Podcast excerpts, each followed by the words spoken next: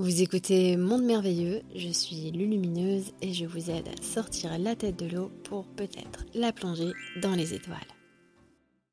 Est-ce que détourner son regard des choses les plus cruelles en ce monde, c'est laisser faire et abandonner des êtres à leur sort?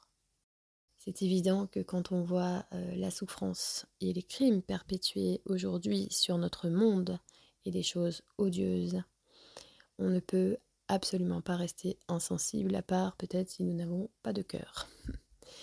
Néanmoins, entrer dans cette souffrance, entrer dans ces méandres, ne pourra pas non plus aider ces personnes dans ce qu'elles sont en train de vivre. Évidemment, dans ces personnes, il y a aussi la possibilité que ce soit des enfants. Dans notre manière de percevoir les choses à nous, on voit toujours les personnes comme de purs diamant d'innocence, surtout quand ce sont des enfants. Parce qu'en effet, étant donné qu'on ne se souvient généralement pas de nos vies d'avant et qu'on n'a aucune idée de ce qu'on est venu apprendre, même si cela sera de plus en plus clair, on croit que les enfants ne sont pas là pour souffrir. Et c'est une vérité en ce sens qu'on est venu construire un monde où les enfants n'ont plus besoin de souffrir et ne sont pas soumis à des choses cruelles comme il se passe ici. Néanmoins, aujourd'hui, nous n'en sommes pas là dans notre processus sur cette planète.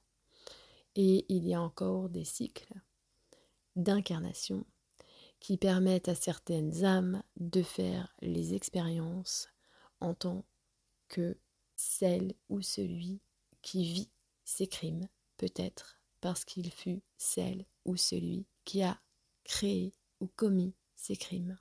C'est pourquoi ici nous ne pouvons jamais juger, nous ne pouvons aussi que constater, mais se sentir aussi impuissant, puisque c'est tout à fait humain de sentir ça. Mais au lieu de rentrer dans cette euh, profonde souffrance, alimenter ce qu'on veut voir germer, le modèle qu'on veut voir s'épanouir sur Terre, pour que plus jamais ces choses-là ne puissent être perpétuées. C'est en ce sens que, en tant que conscience planétaire, nous devons agir en tant qu'humanité.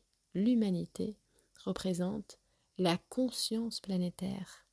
C'est pour ça que l'humain doit agir de manière consciente. Et pour agir de manière consciente, il doit se tourner vers lui-même.